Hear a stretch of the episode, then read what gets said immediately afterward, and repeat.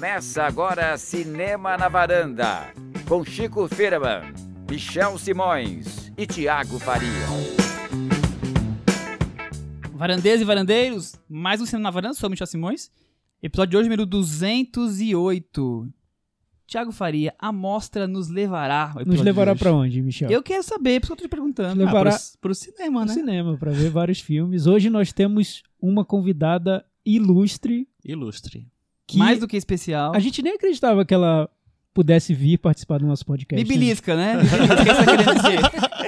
Renata de Almeida, prazer recebê-la. Ó, o prazer é meu. Obrigada pelo convite, por essa mesa linda. Vocês não estão vendo aqui, mas tem um bolo maravilhoso aqui no meio da Viu? mesa. Coisas de Cris Cris que Lume. fez. A gente conta, os ouvintes não acreditam, viu? Tem É. bolo na mesa. Quem sabe a Cris tira uma foto hoje e coloca para as pessoas entenderem. Já foi tirada, daqui a pouco nas redes ah, sociais. grande Chico, muito bem. Pra quem não sabe, que tem gente que não acompanha a Mostra de Cinema, né, de São Paulo, Renata de Almeida é a diretora da Mostra e vai contar pra gente bastante como é que funciona um pouco dos bastidores, um pouco da experiência dela da Mostra, certo? Certo. Estamos aqui muito curiosos, E depois de tantos causos, anos, né, Chico? Queremos os causos. Pois é, Vamos, vamos contar causos.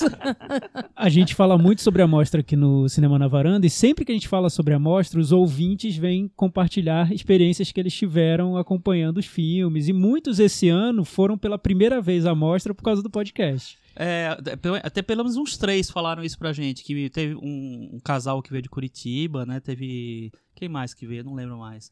Mas foi, foi bem interessante quando eles falaram assim. Eu vocês falam contabilizei tanto uns da mostra. 10 esse ano, acho que 10? três que foram falar com a gente pessoalmente, né? Exato. Dizer, Oh, muito então- legal. Tenho até que agradecer muito a vocês. Olha ali, novos frequentadores da mostra. Vamos ampliar esse público. Vamos ampliar. Renata, eu sempre vejo você dando muitas entrevistas, claro, pré-mostra, os- a mídia quer saber detalhes, alguma coisa. Eu nunca vi você fazendo uma pós sobre o balanço, como é que foi a mostra, como é que não foi, ainda mais esse ano que foi tão especial, digamos assim, acho que com uma dificuldade adicional, que foi a questão toda de patrocínio e outras coisas mais que estão acontecendo nesse país. Como é que foi o balanço desse ano? Olha, foi surpreendentemente muito bom. Foi, acho que foi uma grande mostra. Ah, era um ano que eu acho que qualquer mostra, uma mostra pequenininha, eu esperava fazer algo bem mais modesto, né? E é, é- é engraçado que a gente vai chegando perto, a gente fala da mostra como se ela tivesse uma vida própria, né?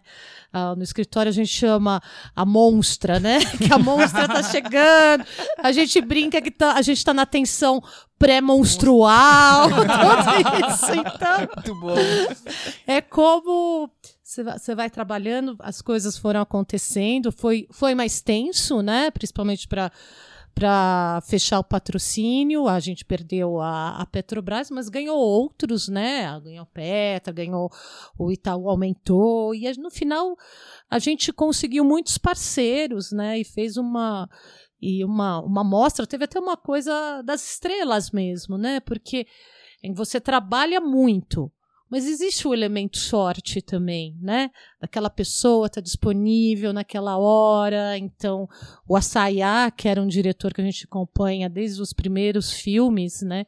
Então, finalmente tá esse ano, né? Abriu a mostra com uma coprodução brasileira, né? Do Rodrigo Teixeira. Então, isso isso é muito bacana, num ano que a gente queria que também o Brasil tivesse uma importância na mostra mais do que tem todos os anos, um peso maior por, por, por uma série de coisas né, da política né, que está acontecendo no Brasil, desse, quase um desmanche da cultura né, que está acontecendo. Então, acho que foi, foi surpreendente, assim. Ela me Altamente positiva, então. É, foi altamente positivo. Agora a gente está fazendo as contas. Espero que eu continue feliz. Esses fechamentos, ai que É, medo. esses fechamentos, eu espero, eu espero que eu continue bem animada semana que vem, que deve fechar daqui uns 15 dias, vamos ver, mas acredito que... Uma coisa que a gente percebeu esse, esse ano, eu acho que até pelo contexto político, que as pessoas meio que escolheram. Eu preciso me refugiar nos lugares que me abraçam. E eu acho que a mostra teve esse papel também. Não sei se você percebeu alguma coisa, alguma coisa nesse sentido. Ah, eu acho que sim, né? O ano passado foi um ano muito tenso, né? Eu acho que o ano passado a gente não está conseguindo se concentrar muito. Uhum. Todo mundo ficava no celular vendo a última pesquisa, né? Era, foi um, um A eleição estava tomando conta da gente, É, né? Mesmo assim, teve, né? A gente teve um público, um público grande, mais ou menos o que a gente tem todo ano, mas você sentia algo mais disperso.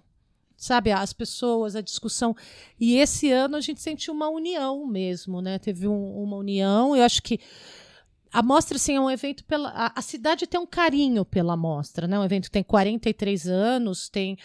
Ah, leva o nome da cidade, mas aqui que vocês estavam contando, ó, acabei de saber aqui, depois você tem que contar essa história Ai, que você gente. contou, que eu achei linda eu. aqui, Eu- da eu sua fui- namorada, É, então. depois você conta. Eu fui contar, Ti- Tiago, fui contar a história do, de como eu e a nossa ombudsman do Cinema na Varanda, Ombudswoman.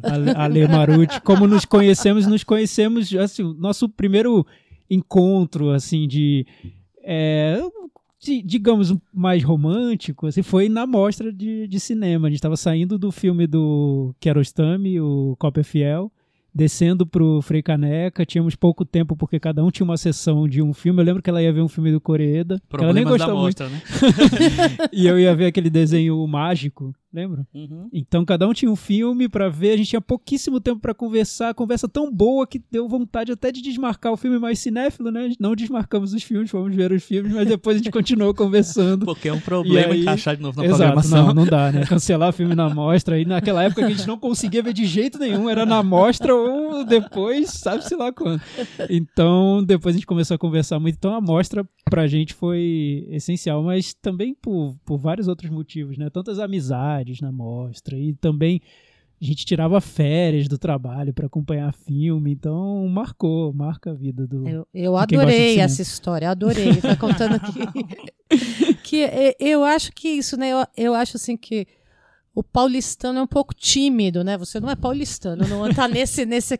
E eu acho que a mostra tem isso de uma, uma comunidade, as pessoas falam uma com a outra, vê com a programação. É uma boa desculpa para falar com alguém que você tá paquerando, sim, né? sim. Teve uma vez no, no clube também que o, um rapaz me chamou, falando só quero muito apresentar minhas filhas.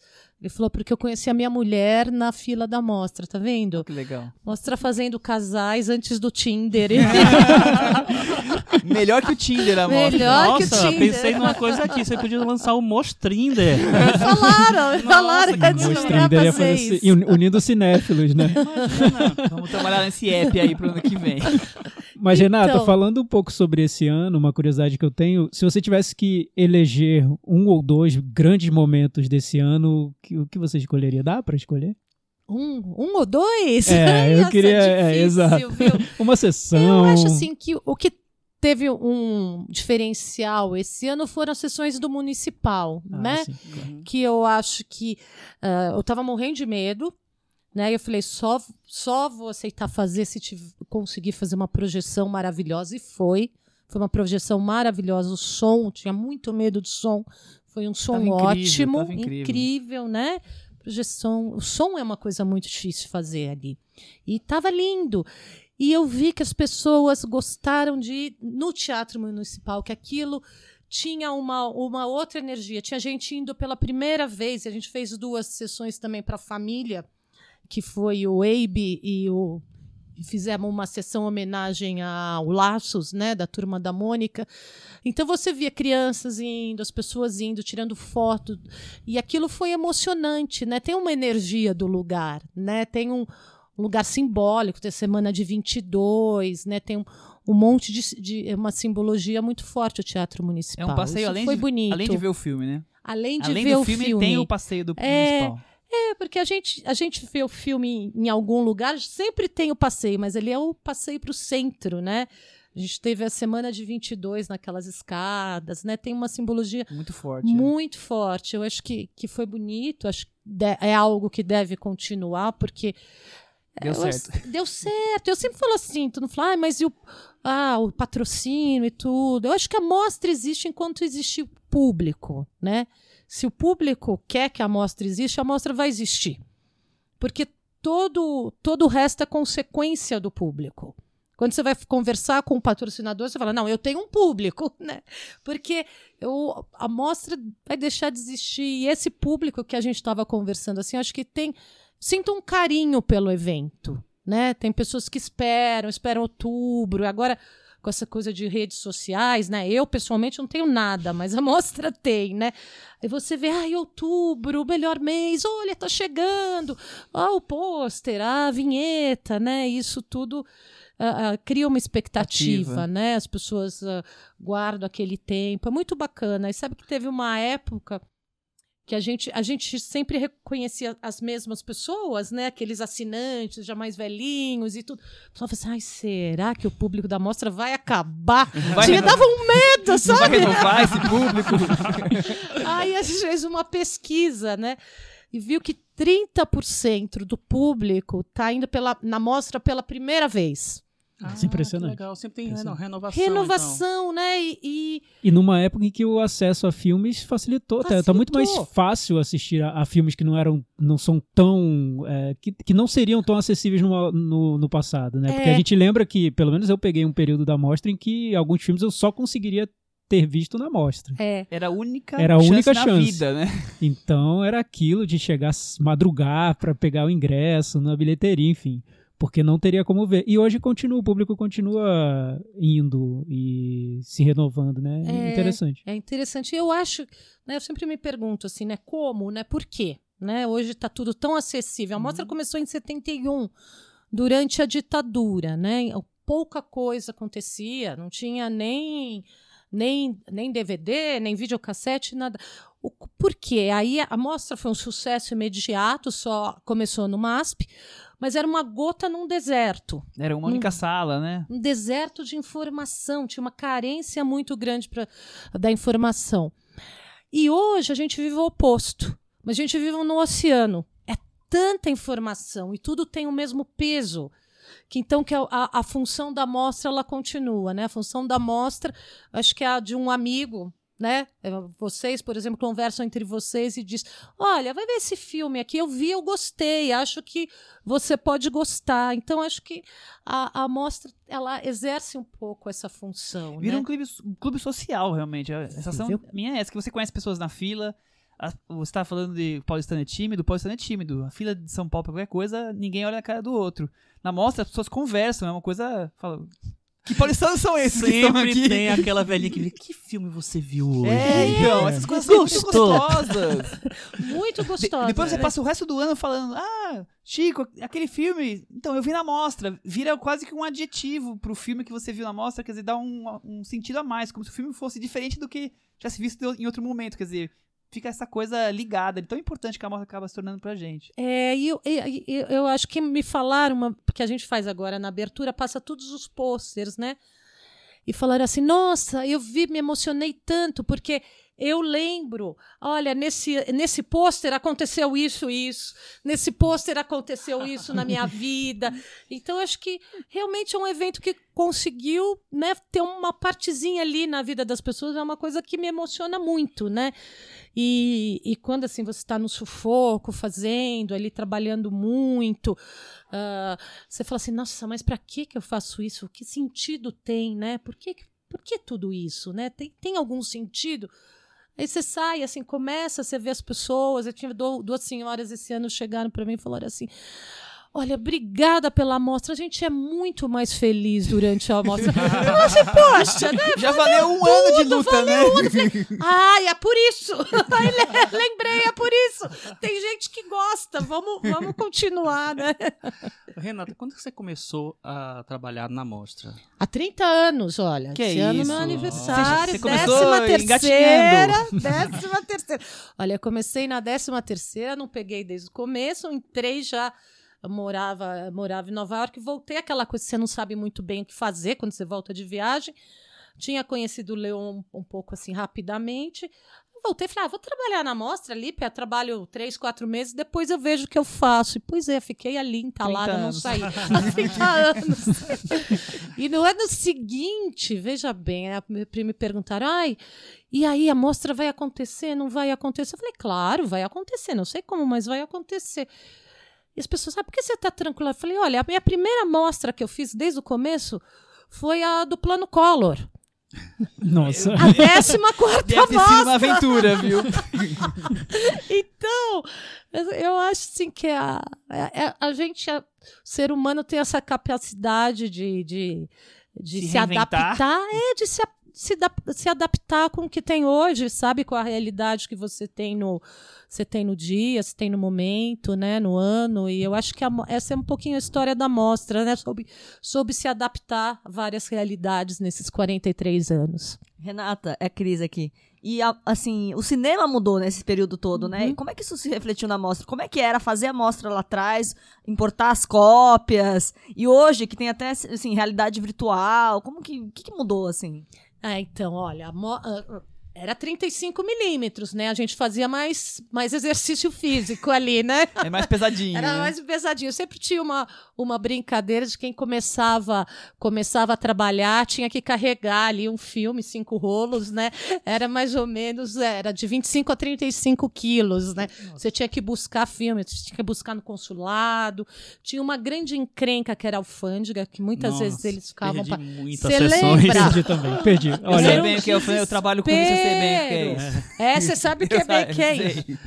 Então tinha isso, né? Ficava preso o filme. Eu lembro que uma vez, imagine o Almodóvar na mostra. Foi o ano que a gente que veio Almodóvar, Rocife de Palma, Marisa Paredes, um grande ano, assim.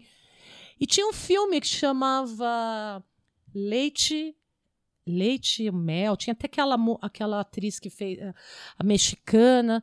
E tinha que tirar, não tinha como tirar o filme, tinha que ser o Leon ou eu. Eu falei, bah, deixa eu vou. Fui para Viracopos, tirei. Aí consegui tirar o filme como produto perecível. E o nome do, me- do filme era- tinha mel no meio. ah, tá. Era, era um pote de mel. pra- Era essas histórias. Vamos exibir um quilo de mel. Saí carregando filme, virar copos, pegando táxi de volta. Então tinha essa aventura da alfândega, né? Que era que é, que é a questão do 35 milímetros.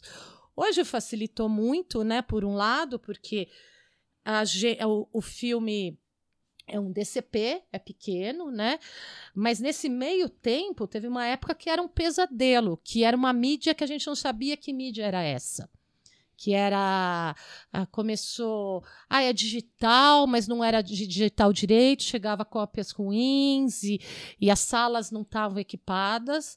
E quem não sabe, assim, um DCP ele vem e tem. Ele vem ah, com. Ele precisa de um código, que é um número enorme, enorme, para ele abrir naquele, naquele projetor. Então, você tem que receber É a senha, né? é uma senha, mas é cheia, é muitos números. Eu nunca contei quantos, mas são vários. Eu devia ter contado para ver. E se errar um numerinho daquele, não abre, né? Então tem essa tensão hoje em dia, né? De que é isso, o DCP chega, ai, tem tal um verbo, um verbo novo que chama ingestar agora. Nossa, é quase- é, quase um, é quase um thriller do Olivier Assayas. E- Esse ano teve uma coisa engraçada. Tá- deu tudo certo, porque depois dessa época de muita tensão do sistema, agora quase sempre funciona tudo muito bem. Eu estava com o Amos Gitae, que foi homenageado desse ano. Ele tinha dois filmes seguidos. O primeiro funcionou, o segundo eu cheguei, apresentei, dei o troféu da mostra para ele, sentamos, cadê o filme? Ai, Nada. Tava ingestando, tal do ingestar. Ai, tá ingestando. E eu falando pra ele, não tem dois. E ele foi ficando bravo. Aí, as, daí eu falei pra, com as pessoas: olha, gente, tem que esperar um pouquinho, tem que ingestar, vocês tenham paciência. Aí o pessoal reclamou. Ai, justo hoje. Eu falei assim. Então, se tá ruim pra vocês, imagine pra mim que tô aqui do lado dele.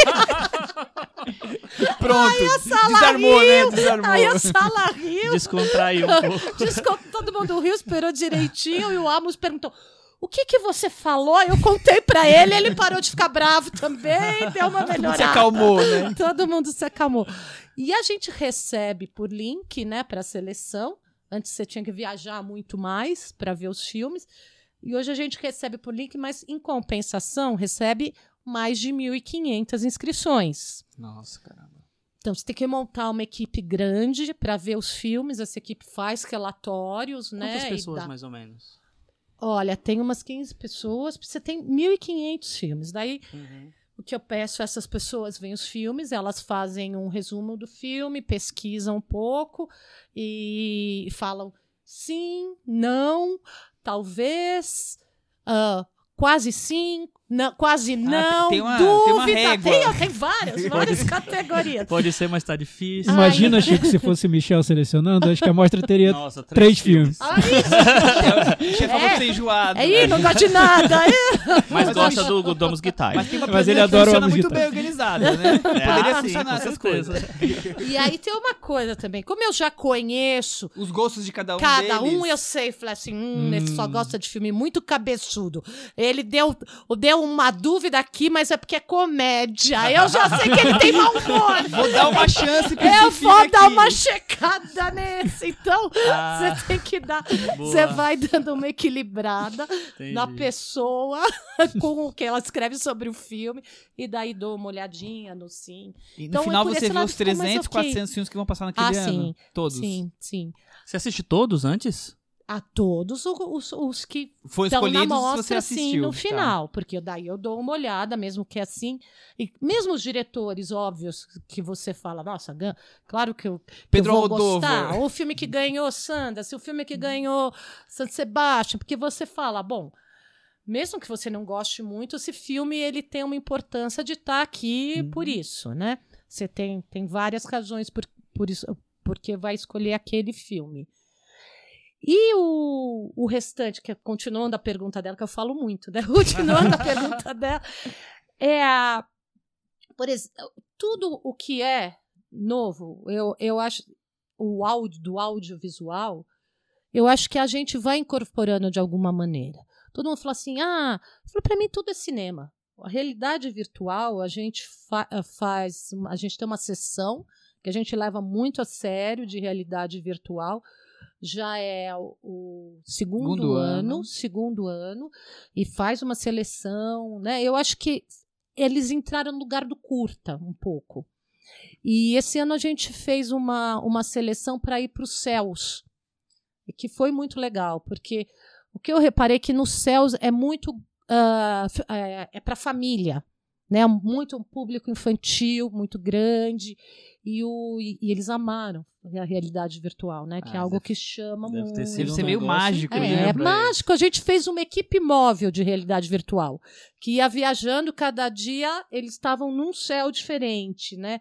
E foi o primeiro ano. Acho que deu certo, foi bacana. Eu, eu acho que isso que é importante. Você não pode ter muito preconceito, sabe? Experimentar, né? Tem que experimentar e, e você fala assim, ai, não, ah, não, não, você é purista. Espera, se a gente fosse purista, o, o cinema ele começou ali na, nos parques de diversão, né? E, e eu brinquei até quando quando quando me perguntaram, no- foi no ano da Laurie Anderson que que o, que o Ivan lá da Folha perguntou, ah, mas é cinema? Eu falei assim, "Pra mim é cinema. O realidade virtual ele lembra um pouco Apesar que já me falaram que essa história do irmão Lumière que eu vou contar não é verdade. Mas eu acho que é uma história simpática, de Vamos com qualquer maneira. A, gente- a gente, vai- a gente vai tratar como verdade. Já verdade. entrou pra história. que as pessoas saíram correndo quando a locomotiva sim, é. dos Lumière vieram, porque elas acharam que era de verdade. Já me falaram que essa história é invenção. Mas Fake news, primeiro fake news do mundo. mas vamos ali, né? Vamos ali. E eu acho que a realidade virtual é um pouquinho isso, né? Então eu acho que a gente tem que incorporar um pouco. Eu acho que uma coisa não vai substituir a outra. Que a gente fez é, discussões no fórum também sobre linguagem, né? Sobre as fronteiras, né? Do que é cinema, mesmo documentário, ficção, as fronteiras estão cada vez mais tênues também. Que eu acho que também são discussões sobre isso, né? Sobre o, sobre o, que- o que é linguagem. Para mim, tanto faz. Se você vê no, no seu celular, para mim continua sendo cinema. E, Renata, eu lembro que você contou, acho que foi numa coletiva da mostra que você contou uma história sobre eh, os filmes que chegavam com legenda em outros idiomas e as pessoas corriam pra ver de, de qualquer jeito, de sabe-se lá como entendiam o filme, mas porque era a única chance de assistir. Sim. Era, era bem, era muito comum Ah, isso? era isso, não tinha, porque não tinha legendagem eletrônica, né? E nem tinha dinheiro. A mostra não tinha dinheiro. Então, ah, o que eu falo, né, com essa questão, essa discussão de Lei Rouanet ah, e tudo, o que que nesse tempo todo, ah, com os patrocínios, né, depois, depois da Lei Rouanet, então é visível a diferença da mostra, é a acessibilidade. Porque no começo da mostra, realmente era um evento mais de elite. Por quê? Porque você tinha ah, ali os filmes não eram legendados, ele falado em inglês ou com legenda em inglês, ou legenda, espanhol, a, a legenda em francês. Quando tinha legenda espanhol, a gente ficava super feliz, que era muito difícil conseguir. E as pessoas ficavam, o que ficou muito na minha memória foi uma, uma sessão do Naked, do Mike Lee, aquele inglês dificílimo, à meia-noite, no Cine Sesc, lotado, com as pessoas sentadas no chão. Naquele tempo a gente punha as pessoas sentadas no chão, hoje não pode mais. Naquele tempo, Sentei muito no chão. Você viu? sentou muito, no chão. É, a gente não tinha essa consciência do perigo. A gente achando que podia. Ficava com dó das pessoas, deixava Deixa entrar. Deixa entrar, deixa, já não pode. E, e, e aí, quando você tem patrocínio, o que acontece? Também existe a possibilidade de legendagem eletrônica, a gente começa a legendar. Aí começou a legendar o primeiro ano 10%, 20%, 30%, até que chegou aos, aos 100%. Hoje ninguém passa pela cabeça de ninguém e num filme da mostra e não tem legenda em português. Como assim não tem legenda em português? Né? Já é algo que é assumido, mas não era assim. Não era. Barato. E tem algum filme que foi que você viu na mostra nesses anos todos de trabalhando ou indo frequentando a mostra que é tipo o a seu filme da mostra, a sua sessão da mostra? Existe isso ou são muitos? Ai, são muitos, né? Essa, ai, sabe que eu tenho uma dificuldade com isso? Sabe essas coisas? Ai, os 10 filmes prediletos. Não sai 10, nem a Nossa, não. E daí sai 10 num dia, no outro dia já são outros 10. É, é difícil pra mim, assim. Eu, eu lembro de coisas, assim, vendo fora. Eu lembro quando eu vi Amor, Amores Perros, que era o primeiro filme, né? E eu falei assim, nossa, que... Né, um filme mexicano. Eu lembro que tinha um amigo jornalista ele era em Cannes e é- acho que foi na Semana da Crítica e, e já estava num cinema longe. Aí eu peguei um ônibus para ver o filme e, vou- e ele brincava comigo. Eu falei: Nossa, o governo do México vai te dar um troféu. Você foi, você pegou, você foi tão longe para ver um filme mexicano, mas era o Amores Perros, né? Então tem isso, né, da, da origem, né? Tem, tem histórias bonitas. Eu lembro muito do Abbas Kiarostami, né? Que era um grande amigo, uma pessoa é, que virou, virou um, amigo amigo, seu, mesmo, né? Ele, ele, ele veio o primeiro ano e, imagine, e não pegaram ele no aeroporto. Nossa. E ele veio sozinho, apareceu no escritório. Pegou de Uber? repente, pegou com uma mala. Coitado, tinha viajado 25 horas e apareceu lá. Não ficou bravo. Era um ser, era um ser superior mesmo. Não ficou bravo, virou amigo. Aquele e, era, né? e depois voltou, voltou para ser júri, voltou outro ano depois que o Leão morreu. Ele, um grande. Fora que um. um, né, um, uma, um artista excepcional, né? Então tem, tem, a- tem essas figuras É. Que, a- que eu lembro muito, A muito ligado. filmografia inteira dele, a partir de determinado momento, passou na mostra, né? Ah, praticamente. sim, olha, a dele, Manuel de Oliveira, mesmo do Amos Guitar, né? É. Uhum. A mostra tem esses... esses Manuel de Oliveira, vários filmes a gente viu na Muitos, mostra. nossa. Sim, junto, vários, né? É. vários. Porque eu lembro que todo ano tinha, tinha um filme dele. É que o velho não parava, né? É, não parava, e ele chegou a vir, ele gostava muito de vir, ele chegou a vir com quase 100 anos, né? ah, é. e Eu, dançava, era um fenômeno. eu até né? lembro que teve uma amostra, que agora eu não vou, vou lem- vou lembrar se, que se foi você que falou, se foi o Leon ainda, é, falando que, infelizmente, o Manuel Oliveira não ia poder vir porque agora ele não podia mais viajar de avião, que ele foi, tinha sido é, Proibido. proibido pelo médico. médicos. E aí ele tá super triste por causa disso. Eu- alguém falou apresentando a sessão, não É, lembro. É, é, e ele E- mandou um vídeo, né? Ah, e ele foi. tava mesmo chateado no vídeo, né? Lembra dessa? Queria tá aí. É, é, eu já tinha ali quase 100, é verdade. E, e o, o Manuel era uma pessoa muito ligada, ligada à mostra, né? Isso foi histórico, veio muitas vezes. Mas a mostra tem isso que quem vem volta, né? A maioria, a, a Geraldine Chaplin veio um ano com filme e no ano seguinte ela estava no júri, né? Isso também porque a gente precisa de gente para o júri, então a gente sempre Vocês vão convidando. vai né? convidando. Ó, veio, Ou- isso ou é melhor, legal, vamos vocês vão convidar. recrutando, Vai né? recrutando. Deixa eu ser fala, bem "Ufa". simpático. Né? Como é que começou a Renata Cinéfila?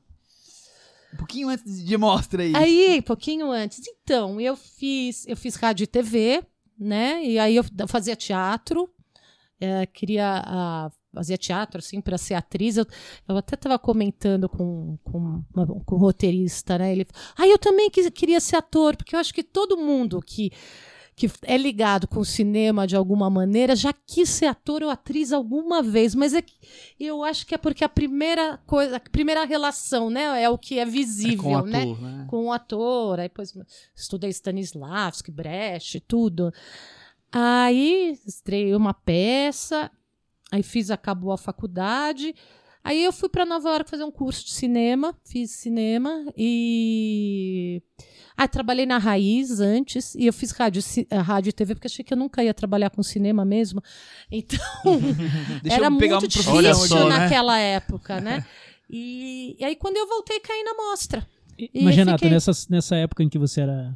Gostava de cinema, queria ser atriz, tinha algum. Quais eram os cineastas que te encantavam, os filmes que você gostava de ver? Olha, Kurosawa sempre, Fellini, Truffaut, né? É, tanto que a primeira vez que fui a Cannes, eu não acreditei. Eu, eu primeiro fui numa coletiva de imprensa do Kurosawa. Nossa. E Que tava isso? vazia, você acredita Tava que tava vazia? vazia? Absurdo. Por isso que eu falei assim, olha, nunca mais ligo pra essa coisa de sucesso, não sucesso. Porque às vezes tem sucesso umas pessoas tão idiotas. Então, você vê, depois que eu vi, ó, Kurosawa era com os sonhos. Ah, Com Ah, sonhos. sim. sim Sério? os sonhos. Estava o Caramba. Richard Gere, que era o produtor do filme. E ali eu vi o Kurosawa falando, fiquei encantada, né? Mas já, já gostava de Fellini, muito. Gostava de western também, né? Gostava. Há muito tempo, né? Era uma vez no Oeste, era uma vez na América, gostava de Sérgio Leone também. Era. Era já bem eclética. É, e já. quando eu morava em. É, é- é curioso esse cinema, né? Quando eu morava em, Nova York, né? ah, quando a gente mora fora, tem um- mo- vários momentos de solidão, né? E o cinema, ele, ele é um grande companheiro. Eu lembro que eu saía do trabalho via dois filmes, era dois filmes por, pelo preço de um. Vi muito filme lá, muito filme. Via Uhum. saía do trabalho via dois filmes, ah, umas três vezes por semana, né? E, e foi isso. E aí, com a mostra, fui aprendendo ali outros, outros cineastas, outra.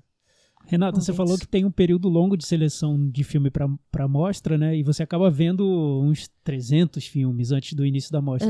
Tem casos de filmes que você não tá dando muito por ele, mas já acabam virando fenômeno da, da mostra? Acabam sendo. conquistando o público de uma maneira que você nem esperava? Tem, tem. É, é surpreendente o público, sabia? Porque, porque às vezes tem um sucesso de mostra que não, que não fez sucesso em nenhum Se você lançar comercialmente, talvez não dê tanto, tanto sucesso. Mas né? são sucessos Mas de mostra- mostra, é um boca a boca. E tem essa coisa dos grupos também, né? Alguém falou pra alguém, aquilo vai crescendo, né? O filme estoura e tem, tem histórias, Malpertuí na mostra. É um filme que fez sucesso aqui no, na mostra. No, fora do Brasil não fez. Tem o Yossi Stelling também, era um cineasta. Tem, tem esses, esses cineastas que fazem sucesso aqui, né? É, é curioso, sempre acontece. E é surpreendente que a gente tem essa competição que, que o público faz uma pré-seleção, né? E quando eu chego na hora de eu ver a lista, eu falei, nossa, esse filme! esse- Ai, por que não tá aquele? Eu fico triste. Ai, fica aquele de É, ano, ano, ano passado teve um, um caso que eu achei muito típico de- da mostra, que tá todo mundo já marcando os filmes preferidos, que lá pra, que tem- são obrigatórios, então era a noite que ia ser exibido o filme do Olivier Assayas e na outra sala e tal, até que alguém viu o Amanda. Nossa. E aí a primeira assim. pessoa que viu já colocou no Facebook cinco estrelas, aí o outro já viu, o outro já viu. No dia seguinte todo mundo já tinha visto e era o filme que ninguém Olha, podia tá perder É, da é. mostra. Acho que é um fenômeno interessante que a gente Ai. vê muito acontecer na mostra. Muito, mas é isso. É, São a da- das comunidades que conversam, que a gente não tem a menor responsabilidade sobre isso. E que eu acho maravilhoso, porque, porque acontece. Agora, meu filho tá nos grupos desse, que eu não tô, que, é, que, que ele tá, ele falou assim. Nossa, estão votando até qual que é, o, que é o pior comercial dos patrocinadores. que votavam os piores filmes, eu já sabia que tinha até que, que, já, que se reuniam para votar nos piores filmes. Agora, o pior comercial, Que acho que foi. Eu acho que Eu, é eu tenho um pior, só não vou falar porque ele tá patrocinando É, na acho que é mostra e eu Não quero que fala não. continue. Por educação, Fala a gente não vai é, falar. falar não. Bom ou ruim, eu Vamos quero que falar isso continue. Exatamente. É, por favor, gente, tem que agradar os patrocinadores. Com não certeza. existe mostra. Você acha que uma das partes mais fundamentais da mostra é conseguir os patrocinadores? Ah, é, é. É, eu acho que é o. É. Acaba até ficando de lado, porque todo mundo tá preocupado com os filmes, né? E É, sem patrocinadores. assim, não, sem patrocinadores Não não, tem nada, acontece, né? porque é isso, né? E é, e é evidente, assim, quando você tem a Lei Rouanet, o salto que a mostra dá em relação principalmente a acesso. Porque antes a mostra, o ingresso dela subia, a mostra subia o preço do ingresso no cinema. Agora o preço da mostra é mais barato Do que o do que, cinema. do que cinema. A Bem gente tem barato. pacotes especiais, né? Tem a credencial que é só vespertina, credencial especial, segunda sexta, que o ingresso sai baratíssimo. Então, fora isso, a gente. Esse ano foi o décimo ano que a gente faz o filme Mudo com Orquestra no Parque Ibirapuera, no Auditório Ibirapuera, com a, a- o virado, né, pro palco, a palco virado pro parque. Esse, eh, Piquenique, quase. um piquenique, é maravilhoso. Esse ano que não choveu, graças a Deus, né? Mas até quando Foi o chove é É maravilhoso. maravilhoso. O gabinete do Dr. Caligari estava muito cheio, com orquestra. As pessoas adoram. Agora, é um evento caríssimo, né? Mas é um evento completamente gratuito, né, para o público. Então, tudo isso é possível graças aos patrocínios. E o patrocínio só tem sentido, né, principalmente se for patrocínio público, se ele for revertido para a sociedade. E eu acho que é o que aconteceu, o que a mostra tem feito. Todo, toda a vantagem que a gente tem, a gente passa para o público, né, de acesso, e, e isso tem sido feito, né? Ah, e essas sessões é, geralmente é a que eu mais gosto de fazer, essa do parque, a do céu, né, a do Vão Livre do MASP, que é gratuita também, né, que é, é um lugar icônico da cidade também, é bacana. Eu fui naquela que a Maria Gabriela fez a narração do filme do Guy Madden. Ah, você Nossa, foi! aquilo foi incrível. Aquilo foi incrível. Incrível, né? Que tinha sonoplastia ao É, vivo. Muito legal, né? Muito legal. Foi inesquecível, assim. Não, é inesquecível. E são coisas que se você tivesse que cobrar o que ela custa no ingresso, seriam ingressos muito, muito caros, sabe? Proibitivos. Então, é isso. Eu- o patrocínio, ele reverte para o público. E só tem sentido se reverter para o público. Senão não tem sentido mesmo. Então, sou muito grata. E, e os patrocinadores da mostra, eles continuam muitos anos. Né? E tenho, tenho uma relação com eles, até de, de amizade mesmo, assim, de, de, gratidão. Não tem que esconder o patrocinador, É não. uma parceria. Tem que acho que tem que, tem que orgulho. mostrar mesmo. né? É, tem que ter orgulho, né, que eles estão ali. Eu acho que ah, né, são de, de muitos anos, né? E, e confiança, pensa bem. Eu vou lá pedir um patrocínio, ele não sabe o que, o que a gente vai fazer no ano. Ele não sabe. Não é que eu chego assim, ah, vou fazer isso, vou fazer aquilo. Não sabe. Esse patrocínio, algo que eles não sabem o que, que vai acontecer. Vai exibir filmes. É, Esse patrocínio é uma relação de confiança, Confiança, é. né? Eles têm uma relação de confiança na mostra. E até o público tem. Até o público tem uma, essa a gente relação compra de o confiança. pacote de ingressos sem saber quais são sem os filmes, saber às quais são os filmes. Então também é, é- fico muito orgulhosa dessa relação de confiança, né? De ter a confiança das pessoas. É, é muito bacana. Legal. Ô, Renata, é, quando acaba uma amostra, aí você tira 10 meses de férias, e aí depois dois meses trabalha que nem louca, ou é como uma escola de samba que acaba o carnaval, começa semana seguinte tem que começar a pensar na próxima amostra. Então, a gente está ainda fechando essa, né? Como eu te falei. É como se tivesse acabado pra vocês ainda. fechando, a gente fazer relatório, prestação de conta, relatório para os patrocinadores de tudo que aconteceu, porque você quer que eles continuem patrocinando no ano que Tem vem. que ter confiança. Tem que ter confiança. Então, olha, a gente fez isso, né? Tudo tem esses relatórios. Tem muita coisa que a gente coloca no, no, no site ainda.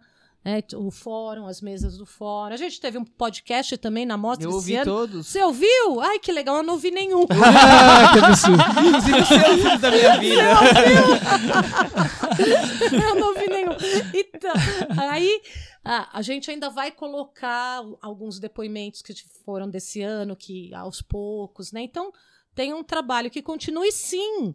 A gente já pensa na próxima mostra com muita aflição, na verdade, porque ainda mais essa mostra que foi forte, você fala, ai meu Deus, Tudo o ano que novo." vem. Não, é, é um pouquinho quase igual o carnaval, sim. Você tem que pensar, tem coisas que não dão certo para um ano, você já pensa em transferir para o próximo. Tem isso. Renata, a mostra já sobreviveu a vários momentos políticos muito complicados do Brasil, né? Teve algum momento que para você foi o mais dramático ou é esse que a gente está vivendo? Olha, eu acho que é esse. Eu já falei isso, né? Uh, eu acho que isso já melhorou, né? Eu senti isso durante a eleição do ano passado, uh, porque você acredita que você está colaborando com a sociedade, né? E não explorando a sociedade. E foi a primeira vez, porque é difícil você não ter dinheiro, você tem que trabalhar muito, varar à noite, às vezes tendo que fazer as coisas. Mas quando você vê que tem pessoas que acreditam com esse evento, que tem 43 anos, que ele, ao invés de co colaborar com a sociedade, ele explora essa própria sociedade, para mim foi muito chocante. Foi muito triste. Eu achei muito triste. E até falei assim, eu acho que, que isso se deu assim com uma quase uma campanha de pessoas que acham que, que a cultura é contra a sociedade, né? E isso ela é, é porque desconhece assim que o cinema ele é conflito. Se você o cinema um romance, ele precisa de conflito. Isso já o Gabriel Figueroa falava quando veio para a mostra, ele precisa de conflito. Então o filme, o cinema, ele nunca vai ser uma peça de propaganda do país. Isso em qualquer cinematografia do mundo inteiro.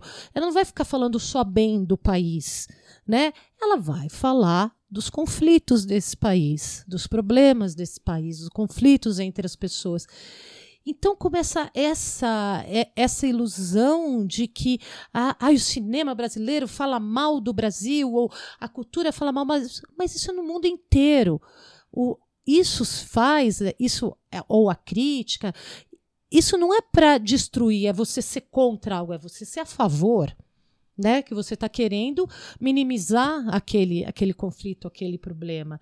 E eu acho que disseminou um pouco a ignorância, né, com um objetivo. Acho que, que teve gente que disseminou a ignorância com, uma, com ingenuidade e teve gente que foi, que foi mal intencionado mesmo, né, que era, era uma campanha que continua, que continua tendo agora Acabei de ler uma notícia, o que que era que...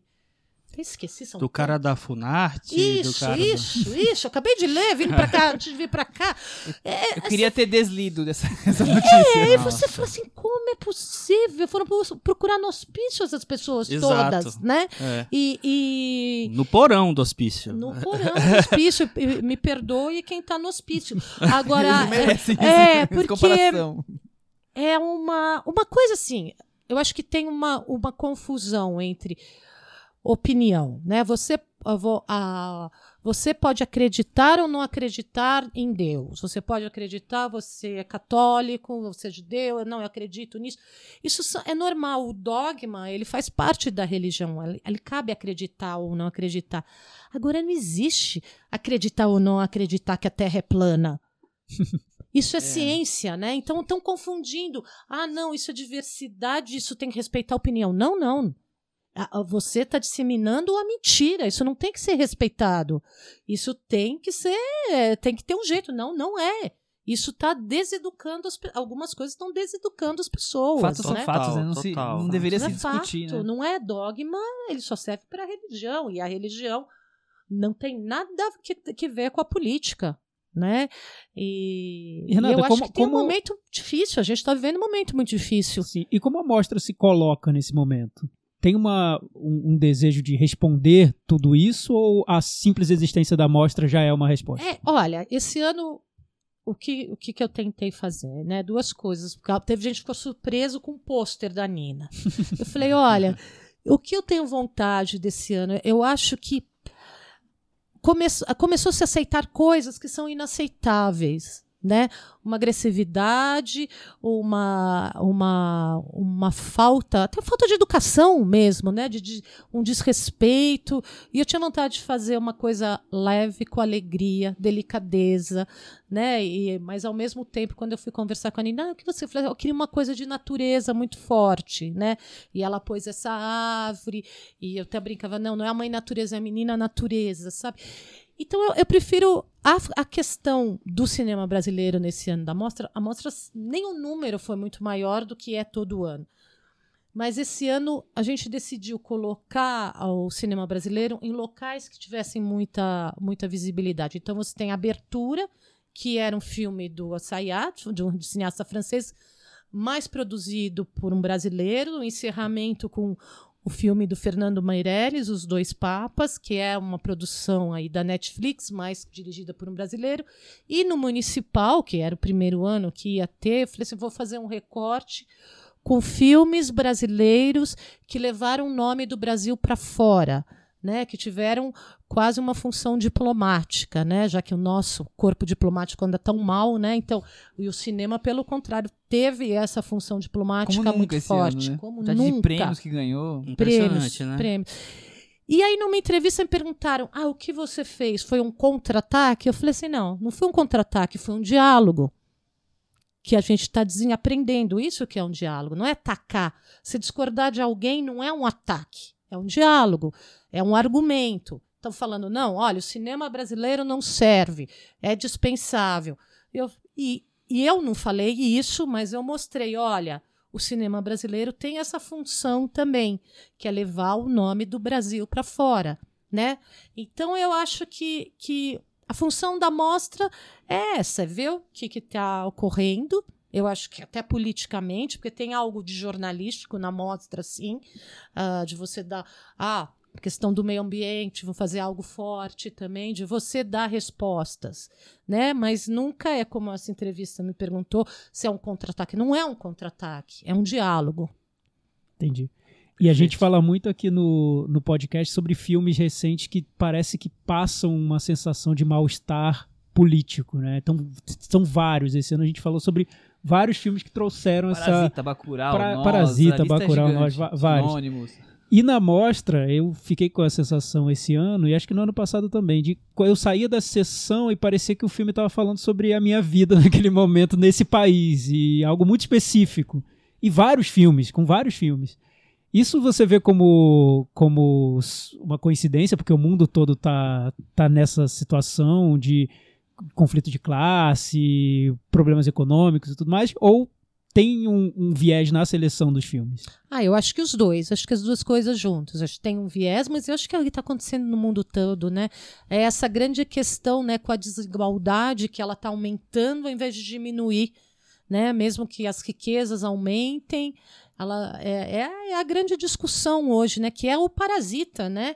É porque o Parasita teve sucesso, está um sucesso no mundo inteiro, né? É o filme estrangeiro mais visto nos Estados Unidos, Na história, na é. França. Então, eu acho que, que, que é uma, uma questão no mundo todo. Mesmo os Estados Unidos, um país riquíssimo, mas a desigualdade aumenta, né? Ah, como é que nos Estados Unidos, um país tão rico, tem gente morando na rua? Não tem sentido isso, né? E, e com, com essa grande discussão, né? Que modelos econômicos? Está faltando essa discussão. Tá, a- a- a gente está vivendo uma discussão ainda dos anos 50 que fica falando de direita e esquerda, com medo de comunismo, umas questões, e parece que a gente está vivendo na Guerra Fria. Quantas questões são Os outras, nem né? existem Exato. mais já quase. Nem é. existem mais. Onde estão esses economistas, né, que têm que propor modelos novos, porque o mundo não vai suportar essa desigualdade, né? E isso você vê refletido nos filmes. Essa, essas duas questões, a questão da desigualdade, que só aumenta o calabouço, e a questão do meio ambiente. São questões que não tem, são é, é, ah, é- de extrema urgência e não tem como você evitar essas discussões. Era sobre isso, de uma maneira adulta e profunda, que o Brasil devia estar discutindo. Né? E a gente está parecendo que está no pré-primário, com umas discussões de um nível que, sabe, eh, de um nível muito, muito infantil. Né? Nossa, bota isso no papel que eu preciso assinar. Verdade, porque assim, a gente, pareceu que a gente voltou muitas casas no jogo. No, foi, foi pro começo do jogo, a gente já tava no final, quase ganhando, vamos dizer assim. E agora tá discutindo coisas que, tipo assim, como a gente vai dar o primeiro passo? É, é por aqui ou é por ali, sabe? É muito. Problemático. Tendo que ensinar que é só um filme, ou que, né, e que é bom ver, ver, ver pontos de vista diferentes. Parece que você tá voltando lá no comecinho do- da discussão sobre a arte e tudo mais. E né? tudo mais. Não sei se, des- se desanima um pouco. Desanima. né? É angustiante, É angustiante. né? É. E eu acho que o cinema, ele reflete isso. Né? Na- eu acho que tem um trabalho, ele reflete o que a gente está vivendo, né? De maneira diferente, mas ele reflete. Então a gente sai do cinema até numa comédia, né? A gente está citando aqui o Parasita, você- vê ali tem humor, tem suspense, ele conseguiu. O sucesso dele é que ele misturou vários Gêneros gêneros, todos num só. só. né? E que as Mas pessoas você se, se falou- identificam, né? Eu acho. Se veem ali. Podia de ser passado na maneira. Rua Augusta, né? Parasita. Poderia, poderia ser passado, né? Mas você fala o quê? Sobre a desigualdade. Né? é- Se que é você- universal, né? Que é universal, né? E, e ali tem o populismo maluco achando que vai conseguir resolver no mundo, Hungria, vários outros lugares, né? E essa questão da ah, de estão querendo reescrever história, né? Ah, isso então é o, Exato. Então é o isso cúmulo dos cúmulos, né? isso é importante, assim, o cinema, né? Tá ali, tá presente para a gente contar outras histórias, mas falando a verdade, mesmo que seja uma ficção, né? Você tem algumas. é, mudando de assunto, né? Tentando dar uma. diversificar. É, você tem uma cinematografia de um país específico que, atual que tá, que tá chamando mais atenção? Porque a gente já teve um momento cinema coreano, quer dizer, voltou, né? Um cinema romeno, um cinema, enfim. Tem alguma Brasileiro. Iraniano. iraniano? ano do cinema do brasileiro, eu Foi, acho, né? foi. Foi um ano muito forte do cinema brasileiro. Eh, o cinema coreano, eh, a gente fez um foco na Coreia há Três, quatro anos, talvez? cinco É, anos, aí. um pouco mais, né? Já Já uns dava filmes antigos, eu vi Já- a empregada. É, veio o Parque Ah, eu. É. lembra? E, e já dava, porque a forma política como o país encampou o cinema, né? Porque a gente teve até um encontro, então a gente trouxe muita gente da Coreia, de, de produtores, gente do governo, porque é um, é um case interessante, é um país pequeno que ele deu, ele deu muita ênfase à educação. Era um país muito atrasado, deu muita ênfase à educação. Agora a educação está lá em cima, né? E, e deu muita ênfase nas artes e no, e no cinema, né? E isso a gente trouxe há cinco, seis anos atrás. Era uma fórmula que ia estourar, né? O e você aí agora, que... né? E tá, aí, foi estourando. Você viu? Foi é, estourando isso ali há cinco, cinco anos, né? O cinema brasileiro também está estourando hoje porque a gente tem uma divisão com o público que tem que resolver ainda.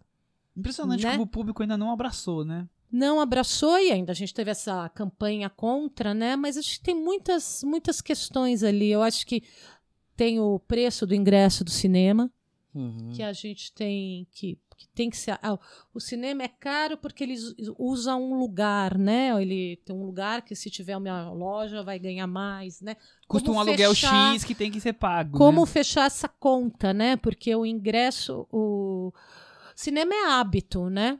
É hábito. Agora, se a pessoa tem dinheiro para ir em um, dois filmes, ela acaba optando pelo que é certo, né? Então eu vou lá ver esse filme de super-herói que eu tenho certeza que eu vou gostar, porque é igual a todos os outros, e, e eu não vou arriscar ali E no vou, e vou ter assunto com brasileiro. meus amigos depois. É, é. Então eu acho que tem essa essa essa questão. Agora, é, é, você falou teve a onda do cinema iraniano, né? O cinema iraniano na, na mostra esse ano me surpreendeu muito. Teve um filme que foi o, o grande sucesso da, da, do Irã esse ano, que é 1.6. Não sei se vocês chegaram a ver esse filme da Eu mostra. vi, eu Ah, vi. Você viu? Não é interessante? Você não ficou É- é aquele, surpresa é aquele também? na, na cadeia? Na cadeia, na cadeia. Parecia uma separação crack na cadeia. Na É. cadeia, né? Sobre o crack, aquelas cenas da, ah, da cracolândia deles dentro daqueles tubos, eu achei impressionante aquilo. Falo de Gente, droga. eu não vi esse filme. Não. Cracolândia, Irã na cadeia. Cracolândia dentro de um tubo no Irã, na cadeia. Quero A ver. gente tem que ver. Você como vai ver Não, esse ela- filme. a Renata viu 300 filmes e tá indicando um que a gente não viu, Chico. Olha que absurdo. Caramba, eu vi tanto você, filme esse ano. Eu vi muito filme esse ano. Não, mas é pela- pela surpresa que eles estão, né, num país que tem N problemas de, de políticos ali, eles conseguiram abordar a questão da droga, de como enfrentar a droga, e, e, da, e é isso, parecia separação, Parecia com aquela separação, densidade. dentro Com da aquela cadeia. É. densidade. É o que. Eu tenho, você tá vendo esse filme, né? Que chocada. Mas já tinha ganhado muito prêmio no Irã, e era o box office do Irã do ano. eu fui ver o filme seguinte, da mesma produtora. E O que, que eles fizeram? Eles usaram a mesma locação, a cadeia desativada, e fizeram um filme de época, do, do- da época do chá. Olha. Da mesma, com o mesmo elenco. E o filme era bom também. Foram do crack pro chá e tudo bem. Na época do chá, o filme dos anos 50, a época da- de época. E, e com os mesmos atores ótimos, que também eram, tinham tema ousado, que era um, o, o diretor da cadeia, que ia ser transferido, ia ganhar uma promoção, e a cadeia ia ser desativada, e some um preso. E, e na, na hora de mudar os presos de um lugar para o outro, aquele cara some. Some um preso, ninguém sabe, também é tudo isso, entrega, não entrega, tem assistente social. E aí você fala, olha o que, o que, que é a criatividade, né? O, você tem essa produtora, ela tem uma locação, né? E ela faz dois filmes completamente diferentes. Ó, vamos aproveitar o elenco que tá aqui, essa locação. E a locação é incrível, né? Então, isso me chamou a atenção esse ano, que o cinema iraniano tá indo para outras direções também, Uhum. né? Ah, tem o, o cinema nórdico que eu gosto muito. eu Acho Você é sempre é fã de cinema nórdico. Eu vi você Sempre, falando é, disso. Eu sempre é. gosto. Tem um gosto pessoal também, né? É, tem um gosto pessoal. Eu acho que eu acho que é por causa da social-democracia deles. É, pode ser. Tinha A verdadeira social-democracia. É, a né? verdadeira social-democracia. Tinha basta, é, bastante filme dinamarquês né, nessa mostra, tinha, né? tinha, tinha. Teve uma, uma, uma coisa direcionada pra isso ou não? Foi. Não, foi. Vai, vai sendo. É dinamarquês, pô? Não, não, não, não, não. Olha aí, eu nunca fui pra Dinamarca, viu? Nada especial. Por isso que eu vi tanto filme ir, dinamarquês. mas nunca fui, viu? Por isso aquela defesa do Lars von Trier, né? Aquele ano. Aquela, não, aquilo da, aquela defesa do Lars von Trier eh, era. É porque eu acho que estava muito no. é, é, Tinham cancelado o Lars von Trier, era tinham isso. né? cancelado. E por que que eu fiz a defesa do Lars von Trier? Porque eu acho que eu acho que uma obra, um filme é um trabalho coletivo, né? E eu acho que as pessoas estão numa função, elas são investigador, o policial, o juiz e o executor. Então, uma pessoa, você está no direito de, de julgar aquela pessoa. Eu não gosto muito dessa dessa onda de linchamentos, né? Eu também fiz uma defesa também do, do filme do, do Diário, Do né? que a distribuidora falou, não, falou. não me ofereceu o filme do Diário. Eu teria apresentado também, viu? Eu, eu acho Esse, absurdo. esse agora. Eu, É, eu não acho ruim ainda. quando, quando não, não querem que a gente veja o filme, né? Deixa a gente ver o filme. Deixa ver o Exato. filme, você pode falar mal, você pode fazer o que Claro. quiser. Mas- Você pode ver o filme e falar "É um filme misógino, né? É um filme misógino, eu acho esse cara misógino, mas ele é um super diretor, hein? É assim, é assim, eu acho um problema. é- E, e é isso, tem filmes do Lars von Trier que eu não gosto, adoro outros. Agora é um super autor, gente, não dá Mas tem uma discutir. onda muito recente de redes sociais, principalmente. é, Embora você não tenha tanto acesso, você não gosta tanto de ter acesso a redes sociais. Olha, eu tentei ter, mas eu, eu abri um Facebook e fechei. Eu logo em seguida. achei que eu não ia conseguir. Mas- Não é Então, pra mim isso aí. Tem- até com o grupo de WhatsApp eu tenho problema. Mas Ah, tem, mas aí é é, verdade. Mas tem uma onda em redes sociais de, de linchar e cancelar diariamente diretores, ar- artistas e tal. É, para você deve ser até, até difícil entender, né? É, é, dirigindo uma mostra que sempre foi tão aberta a tudo, né? A, a todo tipo, até, até dos, dos filmes mais provocativos. Eu vi filmes na mostra que eu foram talvez os filmes que mais me surpreenderam, que eu saí da sessão pensando, gente, eu não imaginava ter visto um- um- esse filme aqui. É, E então pra você deve ser, não sei, deve eu acho que tá- eu acho que o talvez. festival ele, ele tem esse papel de provocar também. Ser plural, E- né? É, então eu, eu tava achando que tava essa onda por isso que eu fiz homenagem ao Lars von Trier mesmo. Não era uma homenagem, era uma retrospectiva. Era uma. Né? Então tinha o filme novo dele, fiz questão de passar. Ele é um super diretor. Agora, ele tem problemas, né? Ele tem problemas emocionais, ele tem depressão, já falou. E quantos artistas não têm e não colocam isso no filme? E às vezes até isso colabora com a obra deles. Agora. Uh, eu não gosto desse, do linchamento. Né? Eu sempre sou um pouquinho advogada do diabo, não gosto desse, do linchamento, de você simplesmente anular uma pessoa por uma coisa ruim que ela fez. Né? o que assim, talvez tenha feito, o que é pior ainda, né? talvez, no caso do de Allen, é. talvez tenha feito. E eu acho que nós somos seres muito complexos. Né? A gente tem, o, o, o uh, tem situações que trazem o pior da gente. Uma situação que traz o pior da gente é ter poder. A gente tem vários exemplos disso, que podia ser algo bom, mas que eu acho que traz o pior das pessoas. É a pessoa se sentir com poder. Brasil 2019. Né? Então, eu acho que, que eu, essa coisa do linchamento não é comigo. Essa foi a resposta da mostra naquele ano. E eu até falei na coletiva, ah, se tivesse a, se a Amazon deixasse, eu, pass, eu apresentaria o filme do, do Woody Allen também. As pessoas ficaram chocadas, né? ah, eu acho que é porque eu sou mulher que eu me senti no direito de fazer isso, né? Eu acho que talvez se eu fosse homem teria tido um pouco mais de dificuldade naquele momento, mas hum, e eu acho que faz, faz parte, faz parte também. Uh, o Leon ficava muito ofendido quando alguém não gostava de um filme da mostra. Não me perturba nem um pouco. Ele ficava ofendido? Ah, é? Ficava, ficava de mal. mas, mas, tinha, mas, tinha, que gostar dos, dos 300 tinha, tinha. Ai, se alguém que tinha exigente. jornalista, amigo, que ele nem falava, se falasse mal de um filme. Como é que foi tocar a mostra depois que o Leon morreu?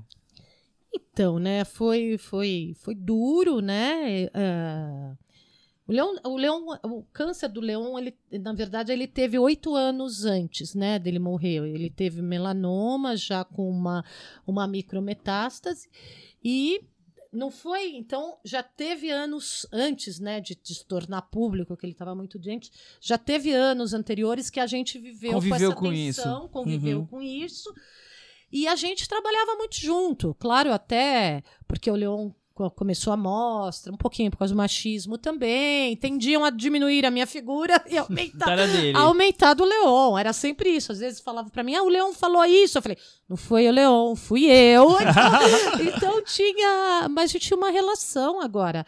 O ano que ele ficou doente foi muito difícil, né? Uh, mas a gente já já estava preparada para isso, teve muita ajuda de muitas pessoas, né? Uh, trabalhava do hospital, né? E o ano seguinte uh, foi um ano ali de dúvida, né? Que as pessoas tinham muita dúvida se eu ia fazer ou não, né? Você ficou com dúvida também? Não. É, eu já fazia isso mas, há tanto não, não, então, não, então Renato, mas te incomodou esse, essa, desconfi essa desconfiança de que talvez você não conseguisse fazer? É, você já é, fazia aquilo todo Você tempo. me incomodou. Mas você sabe que, assim, quando eu tenho raiva, eu, eu tento focar ela pro lado da... Canalizar pro lado bom. Ah, eu falei, ah, é? Eu sou quase... Ah, é? Aí eu quase infan... pra infantil. potência. Sabe quando você chegar pra uma criança e falar assim, é duvido. Aí a criança fala, daí a criança vai e faz. Eu sou quase... Eu tenho quase a reação infantil. Você fala pra mim. Aí eu duvido duvido. Eu falei, ah, foi, foi uma mostra maravilhosa. Foi, teve a exposição do Tarkovsky, ah, né? Ah, foi maravilhoso. Foi, foi incrível, incrível, com livro, né? Foi linda. E o Kalil até falou para mim, ah, você escolheu o Tarkovsky porque ele é o cineasta mais metafísico que existe, né? Você está pensando morte, essas coisas.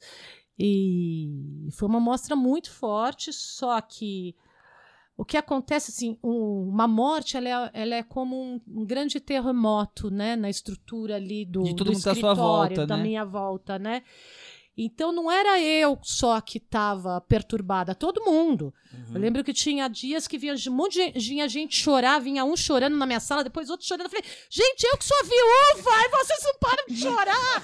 Não é possível. Colabora comigo. Poxa, eu que sou viúva. E aí disputa pro poder, né? E as pessoas tinham essa fantasia de que ou viria alguém de fora Vamos contratar alguém para, Sério? para De Fora, organizar. prefe- fe- preferencialmente um homem. Ai, Vários, vários, várias pessoas me falaram de nomes, alguns se candidataram, todos homens. E, Caramba, não sabia disso, não. e aí eu, e eu falava assim: olha, é o seguinte, eu vou continuar fazendo com a minha equipe. Né? A gente só vai ter que descobrir. Falei com a equipe, as pessoas já trabalhavam há anos.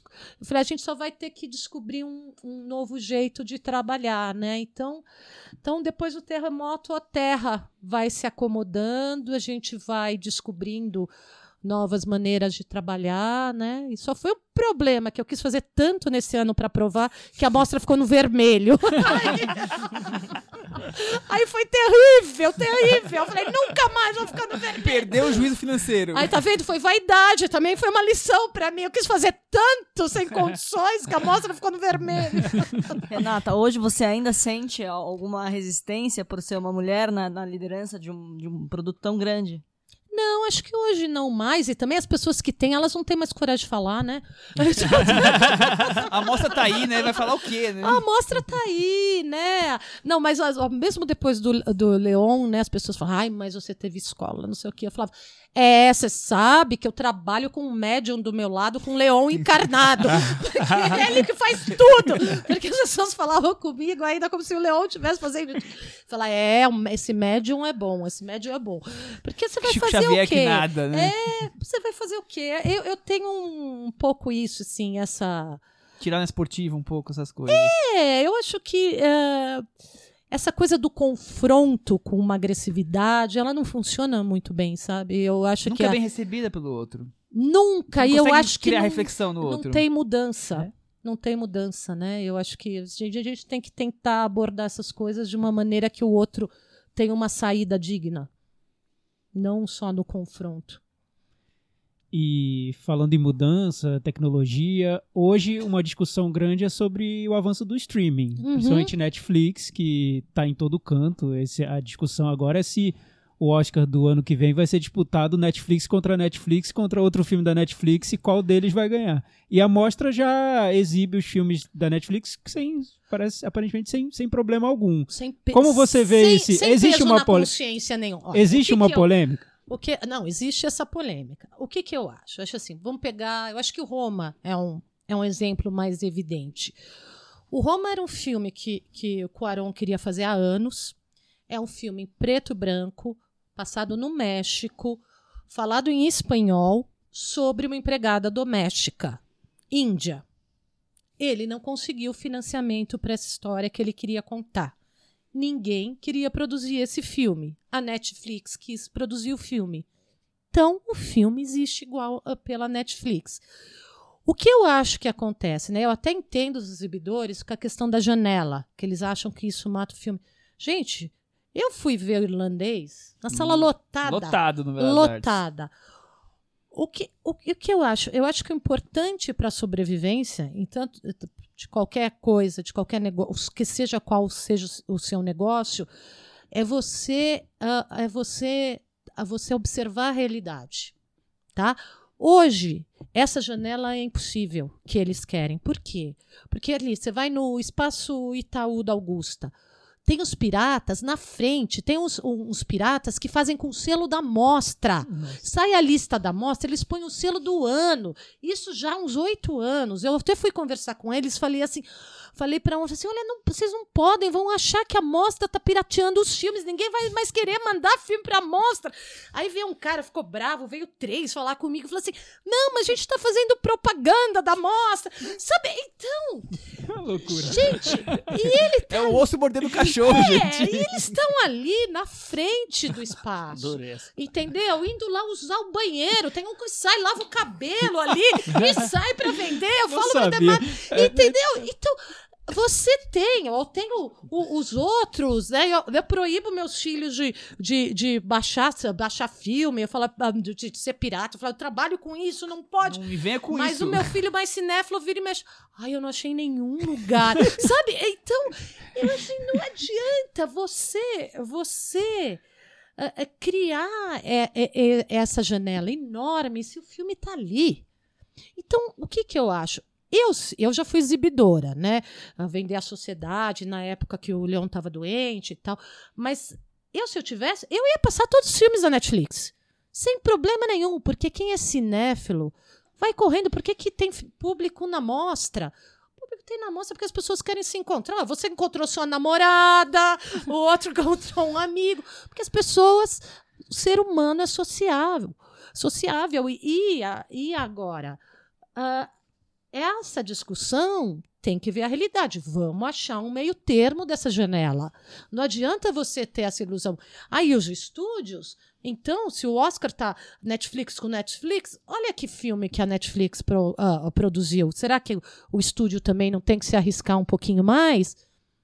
Eu, eu acho que, que a gente vai ter, mas o cinema, como cinema, ele, ele sempre vai existir.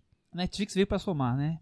Eu Resumindo. acho, Uhum. gente. É E, gostaria. e a Netflix e, e todos os outros, E né? todos os outros. A Então, que Amazon. faça Amazon. E que tem filme. Né, vocês, como cinéfilos, vocês querem é ver o filme, né? É Sim, isso, exatamente. É isso, resumiu. É. É E, agora- e essa, e essa história sua com os vendedores piratas renderia um filme maravilhoso. E você sabe que eu tava Comédia. quase entrando numa briga. Aí veio a, to, a Tuna do ex, sabe? Salva, música. Duna. Aí me salvou, falou assim: Renatinha, não briga! Aí me puxou, porque a briga tava ficando pesada ali. Ah, tu, né, querida? É uma santa mesmo, tá vendo? Fantástico. Mas agora que- você deu uma informação que você assistiu o irlandês. Eu quero saber o que, você achou do irlandês. Primeiro assim, Marvel ou Martin? Martin, né? O que, é que você achou do irlandês? O Martin. Olha, eu adorei. Eu adorei. Eu acho que é um grande, grande filme, né? Não sei, você vê ali o Robert De Niro, ó, o Ah, Patino, né? Ah, o Joe Pesci batia meu coração Joe toda Pesci, né? Ah, gente, eu, eu fui no cinema ali. Fui no cinema, tava lotado. A gente cheguei- viu no cinema. Todos nós É, e no tava cinema. no. E tava até tinha uma reunião lá perto da Paulista, passei, ela falou, ai, tá lotado. Ai, mas acho que tem uma desistência, aí consegui entrar. Então eu falei assim, gente, por qual que é o problema, né? Eu- a, a sala tá lotando. Eu acho que tá faltando eles pensarem nessa nova realidade. Não vai deixar de existir se a gente fechar o olho. Tem que se comunicar é. mais, né? Oi? Tem que, se, tem que se comunicar mais, né? Tem que se comunicar mais, tem que achar uma, ali um, um modelo para. É, é uma realidade que veio para ficar. E a, Não a- tem como mudar. e a mostra começou também com essa coisa do streaming durante a mostra, né? E depois da mostra também. Vocês fazem uma, uma seleção e No disponibilizam SPCine, no, né? na, Na no SPCine. SP Play, né? SP Play, que é Você sabe site. que a gente começou. Vocês conhecem esse site Mubi? Sim, Sim, antes de chamar Mubi, ele chamava The Authors. Authors, isso, Lembra? é. The Authors. A gente começou, era a Rengame Panaí que fazia, junto com. No primeiro, segundo ano deles, ah, era uma, uma amiga, ela tem a Celuloide Filmes, ela, ela era sócia. Aí eu falei: não, vamos fazer o- uma mostra online. E a gente fez com poucos filmes. ah, e aí ela perguntou, mas como a gente vai fazer essa questão? Eu falei, ah, vamos pensar que é uma sala de 500 lugares. Vai ter 500 views, acabou, você fecha. Aí fez. E você sabe que quando esse ano que a gente fez, que foi há o quê? 15 anos atrás, não fez sucesso nenhum, né? Porque ninguém via filme Ninguém tinha época. talvez internet pra poder E ver não os filmes. tinha, não tinha. Então agora acho que tá indo melhor, porque naquela época não tinha mesmo. Mas olha, mesmo naquela Mas tinha que experimentar, como você então, como mesmo agora naquela pouco. época, a gente não foi refratário. Uhum. Vamos ver. É um jeito do cara que tá lá em Natal ver a mostra. Uhum. Né? Era igual quando tinha o programa da mostra na TV Cultura. Nossa, o que recebia de e-mail do Brasil inteiro, de lugares, ah, sabe, que nem sala de cinema tem. Eu sempre acho que o importante é o acesso. Tem cinéfilo em qualquer lugar que você pode imaginar. Qualquer lugar. Isso, e sempre surpreendem. E acho que sempre é marcante na mostra pra mim as maratonas pra cinéfilos, filmes muito longos ou de séries de TV. Eu lembro muito da sessão do Mistérios de Lisboa, do Carlos, enfim. É, vocês estão sempre abertos, vocês vocês estão sempre abertos a essas experimentações, trazer o filme Sei. longo, a série. oito horas. Lá vi di- Sim, sim, vocês viram? Vocês ficam? Vocês gostam dessas de- sessões? Eu e o Chico, oito a gente horas vai. Ah, vocês gostam dessas sessões? Eu, eu acho legal, porque as pessoas ficam assim, eu consegui, fiquei, não saí nem pra fazer xixi, Sim, né? sim, tem, Tem, tem tem um desafio, né? É como se você estivesse pegando uma tem. viagem de ônibus É, muito longa. e e ali tem uma. E é, e é um coletivo, Sim, sim. né? Teve os. O Satan, o Satan Tango tem uma história engraçadíssima, porque é a segunda vez que a gente apresenta. Sabe que a primeira vez ele, o- ele veio, né? O, o, ai, Belatar. O Belatar. Belatar veio. O Belatar é bravo, né? Tem Ele é- cara de bravo. É bravo. Os filmes já mostram. É, e o, pensa também, o, Be- o, o Satan Tango, que tem 20 anos, né? Aí o. 20 anos? 25 anos. É, 25, mais. 25, 25. 94. Isso, 25 anos. E, e o Leão, na época, falou assim: ah, não, mas vai ocupar muitos lugares. Ele resolveu pôr o filme às 10 da manhã de um domingo, no Cine Sesc também. A gente falou: nossa, isso não vai dar certo. Aí tava ali. O Belatar não era conhecido naquela época, né? Não, Aí tinha ali uns 10 gato pingado, eu e a Maria de Medeiros, a Maria estava na época, e a gente foi, às 10 da manhã. E o Leão ficou tão bravo que ele subiu no palco, chamando todo mundo de ignorante, os pobres dos velhinhos estavam ali acordados domingo às 10 da manhã para ver o filme. Tá tomando bronca. Tomou bronca, a Maria a gente ria. Aí, ali, aí o Belatar ficou. Eu falei, nossa, o Belatar ficou bravo, tinha pouca gente, né? E o Belatar ficou na porta do cinema, vendo, não deixava ninguém sair, ninguém tinha coragem nem de ir no banheiro. Aquele soldado russo, assim, né? Na Soldado porta. russo na porta do banheiro. E aí, esse ano, as duas sessões, lotada. É. Lotada, lotada, lotada. A gente tem que ter paciência, as coisas têm o tempo, né? Os projetos são delas, descobertos, é, né? E, é- e é- eu, acho, eu acho engraçada a história. E, e lindo que hoje está ali duas sessões lotadas, né? Oito horas e o pessoal ali. Bacana. Não, a gente sempre faz. Fez o Carlos, fez na primeira vez, e agora dentro da, retrospec- da retrospectiva. Não sei se vocês viram, a gente passou uma série do Lars von Trier que chamava The Kingdom. Alguém É, viu eu, essa Eu já tinha visto, não na mostra, mas eu. É, mas muito legal, Muito né? bom, que é legal. um filme de, de Exibiram a série num- do- num hospital. A série do Bruno Dumont. Série do, do Bruno Dumont, Petit Cancan, Cancan, né? é. Que é ótima, É. né? E também o ano passado teve o Fassbinder, né? Teve o É, Fassbinder. oito horas alguma coisa. não É, mais. oito horas. na, é. Então, eu, eu acho que. ah, tá vendo? Isso é outra coisa também. Se você falar que ah, não passa série, só filme, que não é série. Essas, essas fronteiras, elas estão se, se desmanchando quebrando. Cada vez um mais, pouco, né? né? E você vê, às vezes, filme que é linguagem televisiva, né? E você vê, às vezes, coisas para televisão que tem linguagem cinematográfica, né?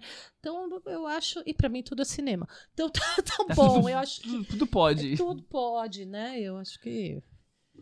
Acho que o, o importante é contar a história de uma boa maneira cinematográfica. Muito bom. Renata, como é que é? Pra gente ir pra fase final já, que tá ficando tarde. É, tá falando muito já. Não, a gente tá adorando. Com certeza, estamos aqui querendo saber mil histórias, né?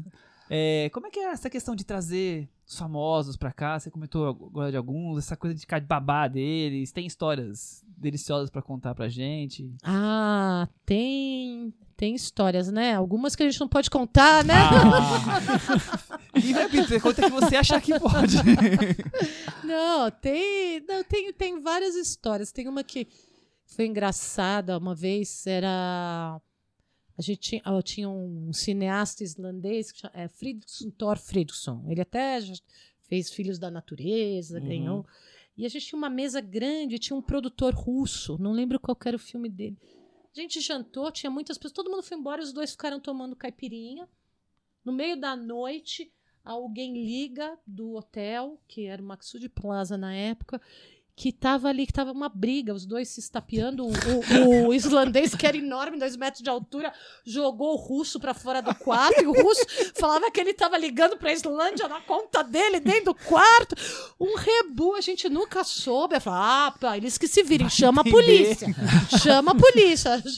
Aí depois, no ano seguinte, em Cannes, esse, esse isla- islandês é um cara muito doce, muito suave, não sei o que, que ele. Aí eu perguntei pra ele, mas ele convidou a gente pra jantar, eu perguntei, mas por que que você foi bater no russo?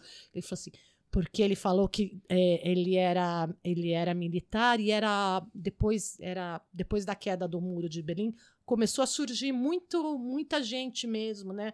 É, que você não sabia muito como tinha entrado no cinema. E ele falou pra mim que durante a Guerra Fria ele ficou dentro do submarino com um míssil apontado pra Islândia. Nossa, esse aí é um bom motivo pra sair no tapa a pessoa. Gente, então você viu, tem a história. Nossa A É um história. país imenso, né? Na Segunda Guerra Mundial foi o motivo da. Então o cara apanhou, né? Aí tem, tem histórias bonitas, tem ah, o. O filme, o No Man's Land, lembra que ganhou um Oscar depois? Terra de Ninguém. Terra de Ninguém. Que ganhou a mostra também. Ganhou a prêmio, Não sei se foi mostra. do público ou da crítica. É, o que, que aconteceu? Naquele ano, no júri, estava o Marco Muller.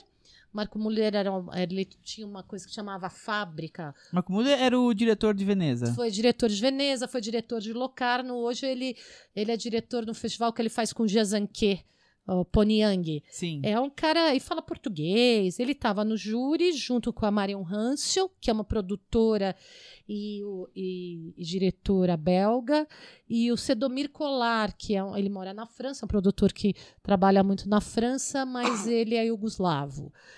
E aí ele o, o, é, o Sedomir falou assim: olha, eu tenho um, prime um primeiro filme, um roteiro de um primeiro filme que é muito bacana. Eu acho que o cara é muito talentoso, de um bósnio, que o cara é muito talentoso.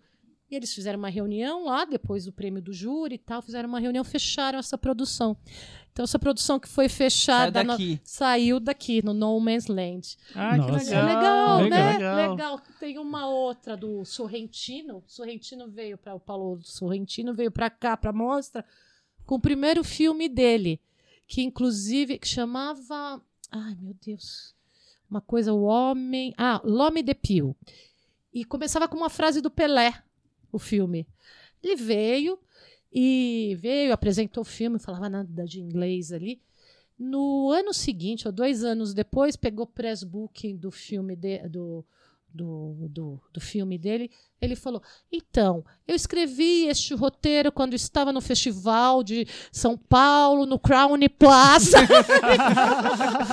Outro filho da mostra. Que legal. essas, tem essas surpresas, né? Porque tem, tem muitos anos ali de mostra. A pessoa tá aqui, cinema pra lá, pra cá, tem ideias, né? Tem ideias, né? Tem. E os espectadores? Ah, tem o do Tarantino, ah, do né? Tarantino. Eu, eu A Tar- conta, tem uma por favor, história do porque eu tô, Tarantino. sei lá quantos anos assistindo a mostra e eu ouço dos mais velhos contando de encontrar o Tarantino sentado no chão. Era assim na- mesmo. No MASP, conta pra gente Então, isso. Tarantino, Tarantino ele veio na 17ª mostra. E a gente, na época, ah, era o primeiro filme dele, o Reservoir Dogs. E o Cães de aluguel. É isso, Cães de Aluguel. E o, e o. A gente tinha pouco dinheiro naquela época, não tinha Lei Rouanet ainda, tinha pouco dinheiro. E, a gente, e quem fazia o catálogo pra gente era uma empresa que era do Maxud Plaza, era um favor. Então o catálogo, era, a mostra era, o catálogo era famoso por chegar lá pelos últimos dias da mostra. Eu nunca chegava no primeiro dia. Eu nunca chegava no primeiro Via pra dia. encerrar, né? Não, falando que quando o público era menos gente, ninguém reclamava. Eles só perguntavam: o catálogo chegou? Não, era só isso. Já sabia que ia atrasar Já mesmo? né? sabia. E não tinha internet, hein, gente? Porque Não era tinha pra, era pra guardar na, na estante em casa, não era pra Pra usar saber durante a o que mostra. viu e o que perdeu. É, É todo isso. mundo estava conformado com esta realidade, era a realidade que o público Tudo bem. Tinha, tudo bem. O dia mais feliz na mostra na minha vida foi quando começou a acertar débito. Aí o Quentin chega e ele fala assim: "Ah, cadê o catálogo? A gente constrangido. Então ainda não chegou. Aí ele falou: Ah, tudo bem, era 17. Então me dá o, o catálogo das outras mostras. Aí dei, eu dei para ele 16 catálogos. Tá bom, no dia seguinte a gente tinha combinado de ver um filme. Imagine, a gente foi ver um filme do Mac Malbaf, Tá. o Salan Cinema. Com, com o Tarantino? Com o Tarantino. Que demais! Fui com ele. Maravilhoso. Salve o cinema. Uma, pe- uma pechada ali, e eu pus que. E, e- e ele levou um quindim numa marmita pra comprar. Eita, Cinema Tarantino farofeiro. né? Farofeiro. Eu Você vou acha? anotar isso que eu não vou esquecer. Aí, aí ele tava, eu falei, ele falou, não, tô tão cansado. Eu falei assim, você tá, você não dormiu bem? Foi o, foi o fuso horário? Ele falou assim, não, eu li todos os, os catálogos. Ele começou a falar dos filmes. Ele leu as Dias sinopses 16, todas? das Ih, ele é 16, 16. E tem outra Tem uma que- pessoa aqui, só interrompendo rapidamente, que também adora as sinopses. Ah, também? É, Escolhe filmes por sinopse. Ah, é? Adoro, escolhe filme pro sinopse. Muito bem. Nem trailer você vê, né? Só sinopse. Só sinopse. A gente- ah, tá bom. a Tem que escrever bem. Fez a- um momento aqui em que ela leu umas cinco sinopses daquela aquele guiazinho da Folha lá, citando lá as a, sinopses. Sinopse tá vendo, pessoal, como é importante a sinopse? tá Ah, vendo? o Tarantino, né? Já- Parabéns pro pessoal da- da sinopse. Aí passa parabéns. Eu lembro que um dos filmes que eu descobri pela sinopse é um filme alemão que é sobre a lenda urbana de que o Paul McCartney morreu. É maravilhoso esse filme. É uma graça, né? Do menino que vai atrás. Paul is Dead. Paul is dead. Paul is Dead, do, do Wolf. Do Wolf o men- ele voltou, esse diretor voltou. Peterson. Não, é não, uma não, coisa, é não, ele, ele, é, ele é ótimo. Ele fez uma série também. A gente, a última coisa. Ele estava no júri e a gente trouxe os capítulos do Berlim Não, Babilônia. é o Paul King, acho que esse. Não, Berlim Babilônia, ele Não, o- chama. O Paul is Dead, não é do, acho que é do Paul não, King. não é Paul King. É, gente- não lembro mais. Confirma Ué, já. vou- tá bom. Mas então, esse filme fez um sucesso na mostra, mas sabe que ele nunca foi lançado no cinema, Uhum. porque é, o diretor só tinha os direitos da música pro cinema, não pra, a, da- pra, pra televisão, não pro cinema. Então ele nunca pôde Esse nome lançar. aqui, Henry Ah, é o Handlogler. É, é o Hank. pronunciável. É o Hank, é. É o Hank. E aí, do, o- daí tem uma outra legal do Tarantino, que eu também fui ver com ele, o Days of Being Wild, ah, do, Do. Nossa, do do Von. Kar-wai. Do Von Michel. Kar-wai. Fala Aí, nada. Ah, aí, você não gosta do Von Kar-wai? Eu sou mó Ele fã ama. do Von Kar-wai, Paul Mó Thomas fã, Anderson, ele Tchau. Tchau do Ah, mundo. então, Von Kar-wai. Esse filme é maravilhoso. Tem história com o Von Kar-wai também. Ai, aí, aí tem aquela cena, você lembra que eles, o casal sobe a escada e aí o, o cara pergunta pra ela: "Ah, mas o que você faz pra viver?" Daí Ela vai lá, liga o rádio e começa a dançar. Sim, Sei. sim. Aí o Quentin dá um pulo na cadeira. Oh, it's so cool, it's so cool, tão legal, vou botar no meu próximo filme. Sensacional. Muito bom. Muito bom, né?